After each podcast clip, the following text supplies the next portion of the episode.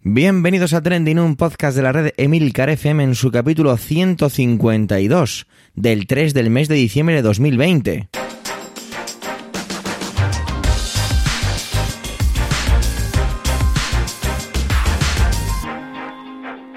Trending es un podcast sobre lo que pasa, sobre lo que ocurre, sobre las noticias que pueblan las redes sociales. Todo ello con opinión y siempre con ánimo de compartir. Por ello son más varias voces, aunque yo, Javier Soler, haga de presentador. Y hoy solo hago de eso. Trending es tu podcast de noticias semanal. Adelante. Queridos oyentes de este humilde podcast, esta semana solo soy el presentador, como ya he dicho en la entradilla. Y es que hay una cosa llamada Final Cut Pro que tiene ocupados cada uno de los segundos de mi existencia.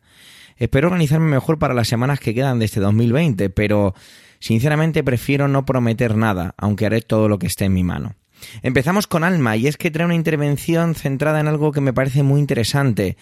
El bombardeo que hemos recibido, como ella bien definía con esta palabra, con el ya habitual Black Friday o Black November o Black lo que sea, unido también al Cyber Monday y demás excusas consumistas, y como todas estas fechas han surgido iniciativas paralelas como el Giving Tuesday para fomentar la solidaridad y donaciones de manera global. Vamos con ella. Adelante, Alma.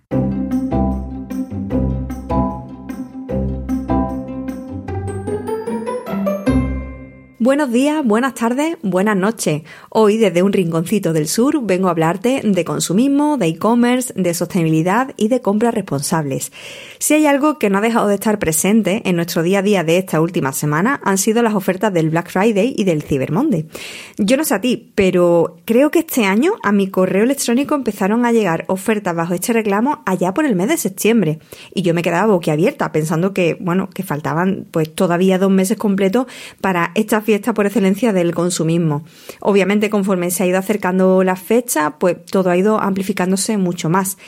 Sin esa festividad del Día de Acción de Gracias, con la que tanto cariño nos hablaban mi compañero Javier en el anterior programa, en España hemos asimilado el Black Friday como un acontecimiento esperado por los consumidores para hacer esas compras ansiadas a un precio mucho más ventajoso. Aunque se supone que esto debería ser solo un día, el viernes después de Acción de Gracias, y que luego se extendió al lunes siguiente para los productos tecnológicos con ese Cyber Monday, lo cierto es que las promociones al final han acabado dilatándose en el tiempo durante, bueno, mínimo una semana. Seguro que estás oyendo esto pensando en las cosas que has adquirido. Yo este año, por circunstancias, he estado mucho más comedida en mis compras que en años anteriores. Eso sí, no me he podido resistir a la oferta de suscripción anual que lanzó Filme.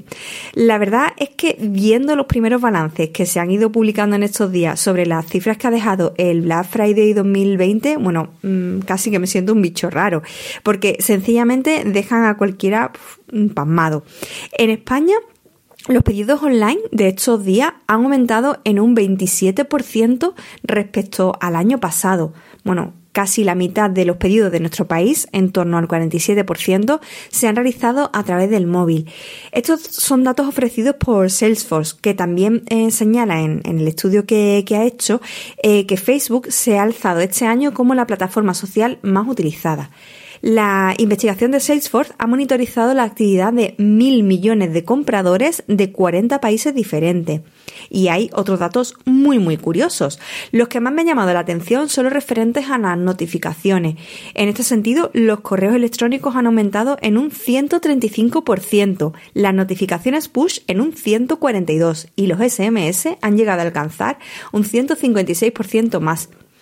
El descuento medio, además, en este Black Friday ha sido el mismo que el año pasado, que es un 26% eh, menos los precios. Bueno, y si nos vamos a Amazon en concreto, las cifras asustan todavía más. La compañía anunció en un comunicado que las empresas que venden a través de su plataforma superaron los 4.000 millones de euros, lo que vienen a ser unos 4.800 millones de dólares. Bueno, la cifra supone un incremento nada más y nada menos que del 60% respecto a la registrada el año anterior, en 2019.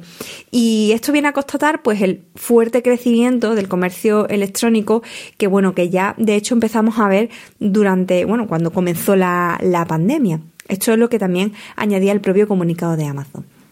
Pero la verdad es que, si soy sincera, eh, cuento todas estas cifras sobre el Black Friday y sobre el Cyber Monday, porque este año he descubierto algo de lo que no tenía constancia y que viene a ser un movimiento para contrarrestar ese afán consumista exacerbado de estos días. Y mm, que cuando ponen la atención pues en estos datos que contaba, casi que tienen la sensación de que se hace incluso necesario. Se trata del Giving Tuesday, una iniciativa que surgió en Estados Unidos allá por el año 2012, mm, precisamente como respuesta a todas estas acciones comerciales. Podría traducirse como el martes de dar y viene a celebrarse justo al día siguiente del Cyber Monday, con lo que en este año 2020 pues ha coincidido con el martes 1 de diciembre. España llegó por primera vez en el año 2015 y consiguió en, en aquel año que se destinaran unos 405.000 euros a un total de 260 proyectos sociales. Bueno, además, 982 personas donaron sangre por primera vez. El objetivo de este movimiento global es el de dedicar un día del año eh, en el que mm, de manera simultánea en todo el mundo se incentiven y se multipliquen las buenas acciones, por eso, bajo el hashtag Giving Tuesday, las redes sociales se llenan de mensajes que animan a hacer donaciones de alimentos, de dinero, de objetos de segunda mano y también de tiempo, pues realizando acciones de, de voluntariado. En definitiva, lo que se busca es movilizar a todos los ciudadanos, familias, organizaciones e incluso empresas de todo el planeta para que contribuyan en ese Día Mundial de la No Donación, pues con el objetivo de luego expandir esa solidaridad al resto de los 365 días del año. Este movimiento posee una web propia que es pues www.givingtuesday.es, donde se recogen los proyectos, obviamente aquí en España, y se ofrecen también recursos para poder sumarse a las acciones solidarias. Eh, bueno, y en la web también aparecen incluso las organizaciones que colaboran. Quizá tú ya conocías o incluso te habías sumado al Giving Tuesday. Para mí ha sido un descubrimiento y me alegra saber que tan cerca de la Navidad existen acciones como esta que se alejan de lo que prácticamente a día de hoy se ha convertido el espíritu navideño. Así que sin duda se trata de una iniciativa a la que me sumaré el próximo año. Eh, para volver a escucharme, sin embargo, no vas a tener que esperar tanto, porque me tendrás de nuevo en trending la próxima semana.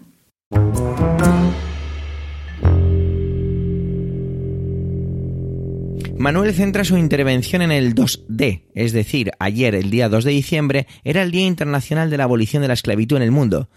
Y nos viene a hablar de ello, de la esclavitud en el mundo y de los tipos de esclavitud moderna que tenemos siempre a nuestro alrededor y que perduran o que surgen. Adelante, Manuel.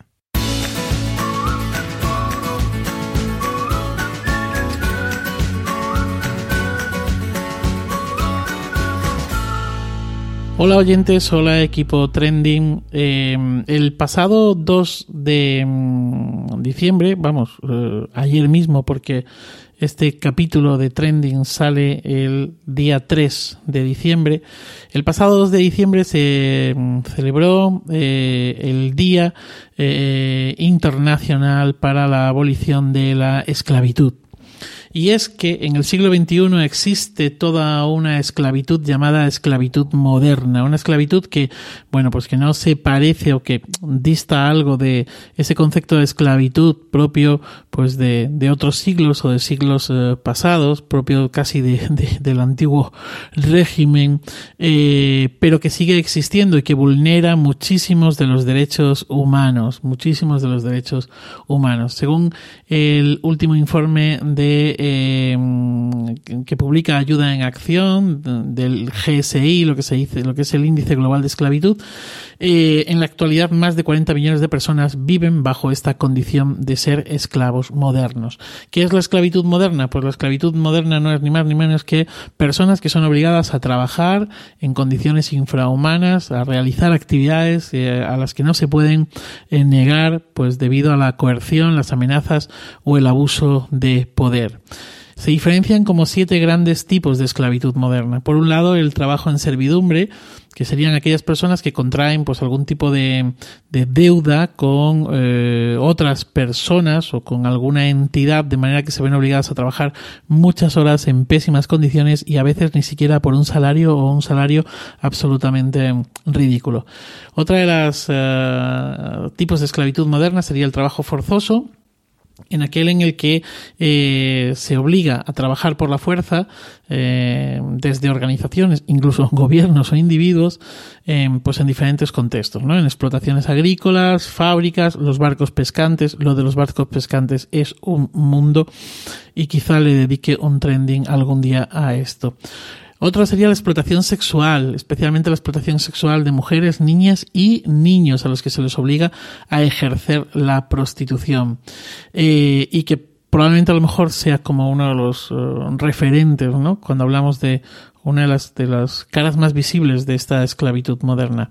Por otro lado estaría la trata de personas, personas a las que se engaña, a las que los traficantes de personas, pues a través del abuso, de la coacción, de, de la situación vulnerable en la que se encuentran, eh, pues eh, eh, eh los convierten en migrantes, ¿no?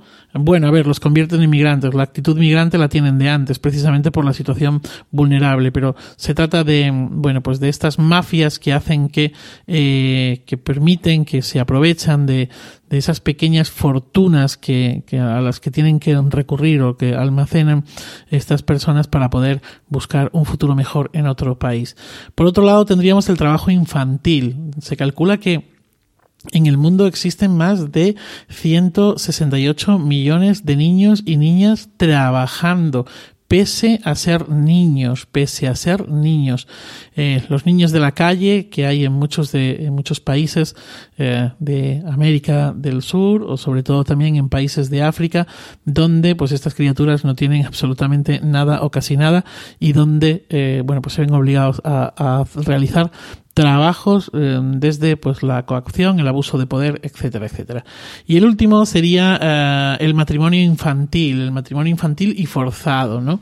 Lugares donde de este planeta donde eh, bueno pues bueno esto afecta sobre todo más a mujeres y niñas, de acuerdo, y donde pues se contrae el matrimonio sin posibilidad de elección. Son matrimonios que pues que son matrimonios de interés y que bueno pues que llevan implícitos una situación de servidumbre e incluso de un maltrato mm, ya reconocido eh, de antemano. Eh, ya que hablamos de esto, ya que hablo de esto, también deciros que eh, el 71% de las víctimas de esclavitud moderna en el mundo son mujeres y niñas, es decir, la esclavitud tiene una ah, cara femenina, una cara femenina. Eh, el dato lo he sacado a través de una ONG especialista en una ONG internacional especialista en derechos humanos que se llama Walk Free y eh, bueno, pues que precisamente en este 2 de diciembre ha, ha intentado, ha realizado alguna que otra acción para concienciar especialmente sobre eh, ese Día Internacional de Abolición de la, de la Esclavitud, ¿no? Y señala precisamente eso, ¿no? Que, eh, bueno, pues que, que, que, que son, que, que, tiene cara de mujer, que la esclavitud moderna tiene cara de mujer.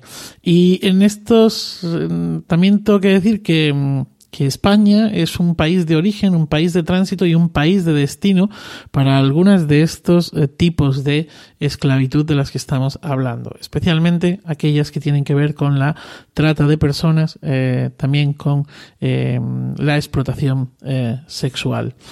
Eh, nada más, bueno, es una pena, creo que, como ya he dicho en alguna que otra ocasión, eh, el hecho de que existan estos días internacionales, eh, creo que vienen bien para pararnos, para pensar y para, mm, bueno, pues si habitualmente miramos para otro lado, o ya no miramos para otro lado, pero no lo tenemos tan presente, eh, poder pararnos, pensar y tener presente que esto, esto está ocurriendo eh, a nuestro alrededor y que, bueno, pues que está ahí. Y nada más, eh, feliz día y feliz vida.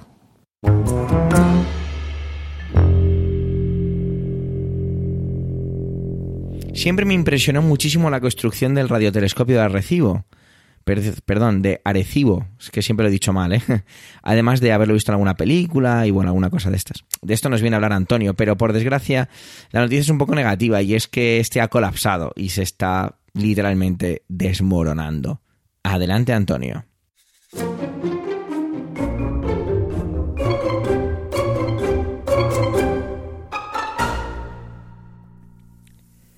Saludos, soy Antonio Rentero y esta semana quiero hablaros de la desaparición de, si no el mayor radiotelescopio, porque no lo, no, lo es, ha sido superado, sí probablemente el más popular, el más conocido, al que a todo el mundo le puede llegar a sonar, aunque solo sea por haber aparecido en un par de películas de más o menos popularidad, como pueden ser Contact o GoldenEye. Este radio observatorio permite explorar el universo en una de las eh, uno de los segmentos del espectro radioeléctrico en el que se puede llegar a conocer lo que está lejos de nosotros. El espectro de la luz visible, es decir, lo que nosotros vemos con nuestros ojos desnudos, es solo una pequeña parte de ese espectro. Nos puede sonar el ultravioleta, el infrarrojo, los rayos X y también dentro del espectro radioeléctrico están las emisiones de radio. Las emisiones de radio no es que haya un señor, un extraterrestre en la otra punta del universo con un dispositivo emitiendo hacia nosotros, sino que son las propias ondas que generan los cuerpos que hay en el espacio. Y a través de ellos se puede llegar a conocer qué es lo que nos rodea, cómo es lo que nos rodea y, por supuesto, conociéndolo, conociendo lo de fuera, también conoceremos algo de lo de dentro, porque conoceremos de dónde venimos, a dónde vamos, cómo se origina el universo y qué fenómenos nos rodean. Lo triste es que ha desaparecido, yo creo que mm, sobre todo un poco por desidia, por eh, falta de interés y, vamos a ser honestos, porque uno de los objetivos, que no era el más importante desde luego, pero sí era el más llamativo, no se cumplió y probablemente ninguno de nosotros estemos vivos todavía cuando lleguemos a conocer la respuesta. Y era la fórmula para eh, responder a esa gran pregunta, si estamos solos en el universo. Y es que el Observatorio Radioastronómico de Arecibo, en Puerto Rico, que no sé si lo he dicho, creo que no, eh, formó parte de lo que se llamaba programa SETI, la búsqueda de inteligencia extraterrestre, por sus siglas en inglés un programa que mm, básicamente lo que en lo que consistía era en analizar las ondas de radio que se podían detectar desde esa gigantesca antena para tratar de descubrir en ellas algún patrón que nos permitiera conocer si había alguien emitiendo o solamente nos llegaba, ya digo, los, eh, los reflejos de las ondas que producen elementos eh, naturales, eh, elementos, pues, como estrellas de que, que, se, se, oye como, como se fríen básicamente, eh, pero que son fenómenos naturales. El, el, método de funcionamiento de este grandísimo telescopio, que ya digo no es un telescopio de los de mirar, sino de los de escuchar ondas de radio, en parte se, se, podía ver muy bien cómo funcionaba en la película Contact, aquella película de Robert Zemeckis, protagonizada por Jodie Foster y que adaptaba la única novela que escribió el gran divulgador científico Carl Sagan. Ahí veíamos cómo esas antenas eran capaces de, de, captar señales de radio. El funcionamiento es exactamente el mismo que las antenas parabólicas que todos conocemos. Un gran plato que concentra en un punto por encima de, ese cono curvo el, el, haz de débiles ondas que capta, una especie de, eco concentrado que a partir de ahí se puede interpretar se puede llegar a conocer y desde luego se puede llegar a escuchar, aunque por lo que cuentan los científicos, no de esa forma que nos mostraba Jodie Foster, no se analizan las ondas de radio enchufándose con unos auriculares, sino que son ordenadores las que lo interpretan. Esto es lo que propició que en los años 90 algunos pudiéramos llegar a participar de manera activa, que pusiéramos nuestro pequeño granito de arena en el programa SETI. ¿Cómo? con un salvapantallas que instalábamos en nuestro ordenador y que descargaba de Internet pequeños paquetes de datos y que mientras no utilizábamos el ordenador, eh, utilizaba o empleaba ese tiempo de reposo, en lugar de mostrar unas animaciones o unos gráficos en la pantalla, en eh, analizar esos, ya digo, esos paquetes de señales de radio para tratar de captar algún patrón que no fuera estrictamente natural. Algo como esa famosa señal wow, escrito W-O-W, eh, algo así como señal ala, que detectaron unos científicos que no parecía corresponderse ese salto en la radiación que llegaba a, las antenas de estos radio eh, observatorios astronómicos y, que se salía de lo normal, aunque bueno, luego parece ser que, que, que, no fue una emisión extraterrestre, por lo menos eso es lo que nos cuentan los científicos y es seguramente la única vez en la que sí que se captó algo que podía hacer sospechar con ciertas eh, bueno, con cierta probabilidad que, se salía realmente de los fenómenos de la naturaleza. Por eso digo que eh, hay que ser realista. Han pasado décadas y uno de los, eh, de los objetivos más, no sé si más complicados, pero sí de luego más ambiciosos, no llegó a tener más que un pequeño ejemplo de que algo podía salir. Pero sí que es cierto que la tarea es inmensa. Tratar de detectar señales muy lejanas y, que quizá desde que se produjeron hasta que llegaron no ha transcurrido el suficiente tiempo en la historia del universo. Pero claro, en algún momento hay que comenzar a realizar esas tareas que son titánicas y que deberían ser proyectos para generaciones. El caso del radiotelescopio de Arecibo, pues no, no ha podido ser sencillamente, como decía al principio, un poco la desidia, el desinterés han hecho que cada vez se destinasen menos fondos al, propio mantenimiento material de esas instalaciones que estaban bastante deterioradas y que hace unos meses ya sufrieron un desplome de una parte de los soportes que, la, que mantienen la estructura y finalmente eh, la madrugada pasada cedió el, eh, parte de los soportes que, mm, que, mantenían la antena principal que es situada sobre esa antena parabólica. Eh, por cierto, no lo he dicho todavía. Estamos hablando de una antena parabólica de 300 metros de diámetro. Esto, para que lo comprenda el español medio, estamos hablando de tres campos de fútbol, que parece ser que es la medida estándar. Eh, el campo de fútbol, el coche y la nevera. Cuando viene un meteorito es del tamaño de un coche o del tamaño de una nevera. Eh, pues bien, este observatorio radioastronómico de Arecibo era una gigantesca antena parabólica eh, colocada, digamos, en el suelo, mirando hacia arriba, aprovechando un circo natural, una, una formación orográfica que, parecía eso como, como una ensaladera, y, dentro, no, ya digo, no directamente apoyado en el suelo, pero sí sobre una serie de soportes, una, unas placas que, con ese diámetro de 300 metros concentraban en las antenas principales suspendidas sobre esa gigantesca antena las señales, las debilísimas señales que procedentes del universo se concentraban ahí para su análisis y también mm, un poco para llenar de ilusión a muchos investigadores que han pensado que escuchando lo que sucede lejos se puede llegar a conocer, a interpretar y a eh, avanzar Mm, científicamente sobre todo lo que nos rodea.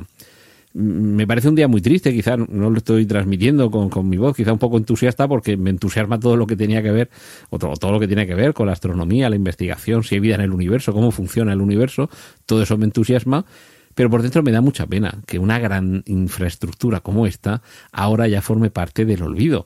Si buscáis en internet fotos sobre el derrumbe del eh, observatorio de Arecibo, tampoco vais a ver nada demasiado espectacular, simplemente una grandísima placa metálica que está tirada en el suelo y que si no tenéis una idea clara de cómo estaba antes, pues básicamente está varios metros por debajo de donde estaba antes suspendida y eso sí, ha desaparecido toda la estructura, las grandísimas antenas soportadas desde tres pilares, con un montón de cables de, de acero sobre toda esa estructura. Eso es lo que ha cedido y ha acabado derrumbándolo todo.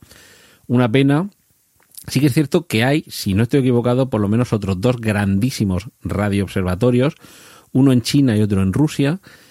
Ahora estoy citando de memoria, el de, el de Rusia me parece que mide como unos 560 metros o 650 metros, algo así.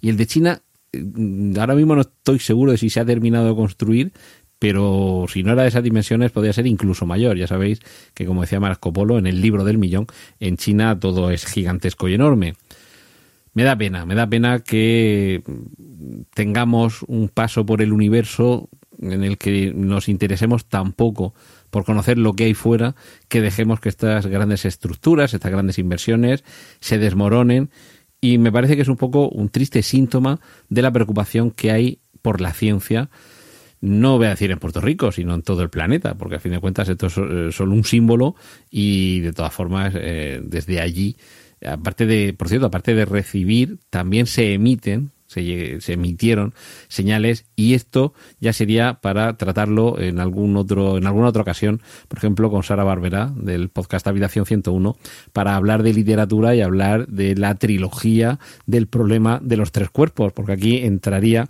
en, en, en funcionamiento esa teoría del bosque oscuro. Es bueno que lancemos un mensaje diciendo estamos aquí. Si estáis en mitad de un bosque oscuro, eh, eh, permitiríais que se detectara vuestra presencia encendiendo una vela para que si hay alguien feroz o, os ataque o sería mucho más prudente permanecer en silencio?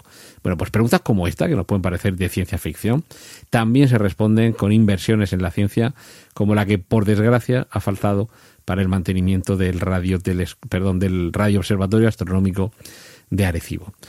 Y bueno, esta era la reflexión que quería compartir esta semana con vosotros. Os dejo con los contenidos del resto de mis compañeros aquí en Trending. Un saludo de Antonio Rentero.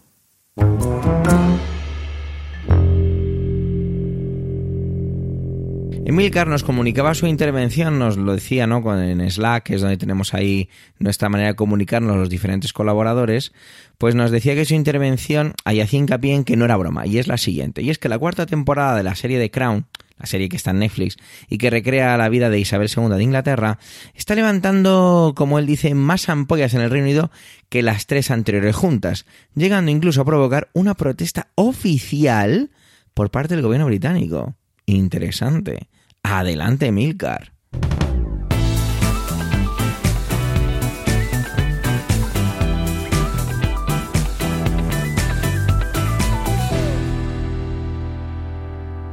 En estos días arrecian los contactos entre la Unión Europea y el gobierno británico de cara a las negociaciones finales del Brexit, cuya fecha última y definitiva es el 31 de diciembre.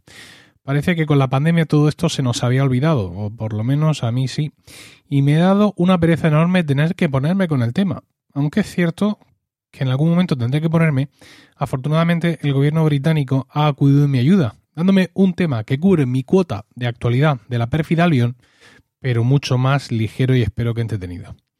Hace un par de semanas, Netflix estrenó la cuarta temporada de The Crown, la serie que narra la vida de Isabel II. Es una serie buenísima, con muchísimos premios, actrices impagables en el papel de Reina Isabel, secundarios de lujo, todo maravilloso, vestidos, escenografía, ambientación, música. Brutal, una serie brutal. Eh, tiene además el acierto de traducir a un idioma, digamos, eh, seriéfilo, cosas que han pasado, cosas que todos hemos visto por la tele, y sin embargo seguir haciéndonos vibrar con ello, ¿no? Dándole todo el trasfondo de cómo lo vivieron sus protagonistas y traduciéndolo a ese lenguaje tan atractivo de la serie de televisión. Está basada en hechos reales, pero también evidentemente dramatiza y se inventa escenas y recrea otras, pues basándose en rumores de lo que pasó, eh, etcétera. En esta cuarta temporada, una de las eh, principales tramas argumentales es la boda y la relación entre Carlos y Diana, los príncipes de Gales. Eh, vemos esta historia recreada de forma muy, muy cruda, ¿no? Eh, todos todo los problemas que tuvieron en su matrimonio e incluso en muchos capítulos tenemos una advertencia inicial de que vamos a ver imágenes de un desorden alimenticio, dado que eh, Diana era, al parecer, propensa a provocarse el vómito después de haber comido muchísimo por ansiedad. Han recreado muy exactamente momentos muy conocidos por todo el mundo y nos han dejado helados con otros de los que entendemos que se han inventado, ¿no? Aunque hay algunos que son conocidos por el rumor popular, como por ejemplo el hecho de que no sé en qué circunstancias eh, eh, Diana se cayó por las escaleras de, una de las viviendas de los, de los príncipes de Gales, estando embarazada de su segundo hijo, y eso que podría tener un gran componente dramatizador, sin embargo, no lo, no lo han incluido. A los pocos días de estrenarse la serie, conocíamos el rumor de que la serie no había gustado al príncipe Carlos, y, y no es de extrañar porque queda queda pues como un malnacido, ¿por qué no decirlo? Un infiel, un desagradecido, narcisista, un maltratador psicológico de libro y un tipo con un odio irracional hacia su joven esposa y madre de sus hijos. Así es como se nos pinta a Carlos de Inglaterra en esta cuarta temporada. Pero claro, esto es un rumor, ¿no? El que el hecho de que no le haya gustado es un rumor, ¿no? No como la reacción oficial del gobierno, que es un dato contrastado, ya que el pasado fin de semana el secretario de, Cultura del, gobierno británico agregó su voz a todas aquellas que muestran una preocupación de cómo todas estas escenas dramatizadas que estamos viendo, pues pueden estar causando eh, un daño a, la familia real, ¿no? Y el hecho es que este hombre, el secretario de Cultura, eh, cuyo nombre yo tenía apuntado por aquí, pero se me ha borrado, pero que lo voy a buscar ahora mismo, que es Oliver Dowden, eh, dice que Netflix debería de incluir un aviso como el que ya incluye con respecto a las escenas de los vómitos de Diana, advirtiendo a los espectadores de, lo que van, de que lo que van a ver es, es ficción, ¿no? Dice textualmente que es una obra de ficción bellamente producida y que, así como otras producciones de, televisión, y que Netflix debería tener muy claro al principio que es solo eso, ¿no? Y que si este aviso no se pone, toda una generación de espectadores que no vivieron esos eventos pueden confundir la ficción con los hechos. Y hace bien estar preocupado, porque la audiencia mundial de la serie es brutal por decir un dato anecdótico, ¿no? Por mm, eh, un poco en el contexto, es superior a la cantidad de gente que vio la boda entre los príncipes de Gales, que fue, es uno de los eventos más vistos del siglo XX. Al parecer, Dowden va a escribir a Netflix con estos requerimientos, mientras las miradas apuntan a Peter Morgan, el guionista de la serie y al daño que esas, escenas que él ha escrito pueden estar causando a la monarquía en general y al príncipe Carlos en particular. En concreto, un amigo del príncipe ha dicho, es bastante siniestro la forma en que Morgan está claramente usando el entretenimiento ligero para impulsar una agenda republicana muy abierta y la gente no se da cuenta. Eh, eh, la controversia que está causando todas estas escenas inventadas, todos estos momentos inventados como eh, incluso la, falsa sugerencia de que el romance entre Carlos y Camila Parker, Bowles continuó durante todo su matrimonio con Diana ha llevado incluso a Carl Spencer, el hermano de la princesa Diana, a ser una voz más en todos aquellos que llaman a la responsabilidad de Netflix con respecto a los contenidos que están poniendo. De hecho, eh, Spencer ha dicho ayudaría que eh, y ayudaría a The Ground muchísimo si al principio de cada episodio declarara esto no es cierto, pero se basa en algunos eventos reales. Porque entonces todo el mundo entendería que es eh, drama por el bien del drama.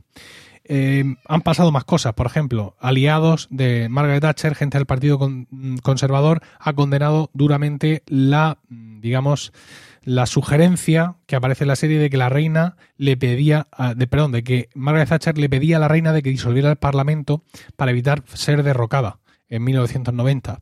Asimismo, dos comandantes de la Marina Real que lucharon en la Guerra de las Malvinas han criticado a la serie por sugerir que la reina no apoyaba a las tropas británicas durante el conflicto.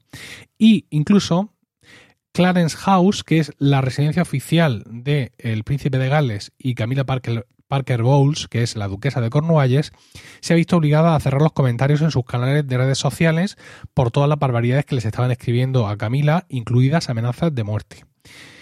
Durante unas entrevistas que ha hecho una de las protagonistas principales de esta temporada, que es Emma Corrin, la actriz que da vida a Diana, ha dicho que bueno, que ellos tienen claro que, bueno, que la serie es, ficticia en gran medida, que tiene sus raíces en la realidad y en algún hecho concreto, pero que los guiones de Peter Morgan son obras de ficción. Eh, a Netflix se le ha preguntado si va a incluir ese descargo de responsabilidad que se le pide, ¿no? Ese comentario al principio. Y se han negado a comentar nada. Morgan, Peter Morgan, el guionista, ya ha defendido su enfoque diciendo, a veces tienes que abandonar la precisión, pero nunca debes abandonar la verdad. Hay más escenas polémicas, incluso una de, no sé si es el último o el penúltimo capítulo, en el que Diana tiene una conversación aparentemente amigable con su suegro, eh, al parecer la relación de ellos siempre fue muy cordial, y en un momento dado él le sugiere que no se desvíe de la senda de la oficialidad, y ella le dice, espero que eso no sea una amenaza, señor. Al parecer esto alimenta rumores que existieron en su momento de que la muerte de Diana había sido un asesinato ordenado y orquestado precisamente por, eh, por el príncipe de Edimburgo, por Felipe, el esposo de, eh, de Isabel. Bueno, la realidad es que con un conocimiento básico de lo que pasó entonces, yo he supuesto que efectivamente aquí había escenas falsas, porque no se puede conocer todo lo que pasa en cada momento, pero que todo el trasfondo era real. Es decir, yo realmente he pensado que la relación entre eh, Carlos y Camila nunca tuvo un fin y que ellos siguieron estando juntos todo el rato mientras él era novio de Diana, mientras se casaron y que han sido amantes toda la vida. Esto que al parecer es falso según el propio hermano de Diana defiende. Esto me lleva a, plantearme algunas preguntas, ¿no? ¿Qué daño real puede hacer una ficción? No ya a una familia real eh, o a un político, sino a cualquier personaje, ya sea famoso o no. Y pensando en esto, ¿es suficiente incluso una advertencia al principio? ¿Hemos dado realmente tal poder a la ficción que nos haga cambiar nuestro concepto de realidad?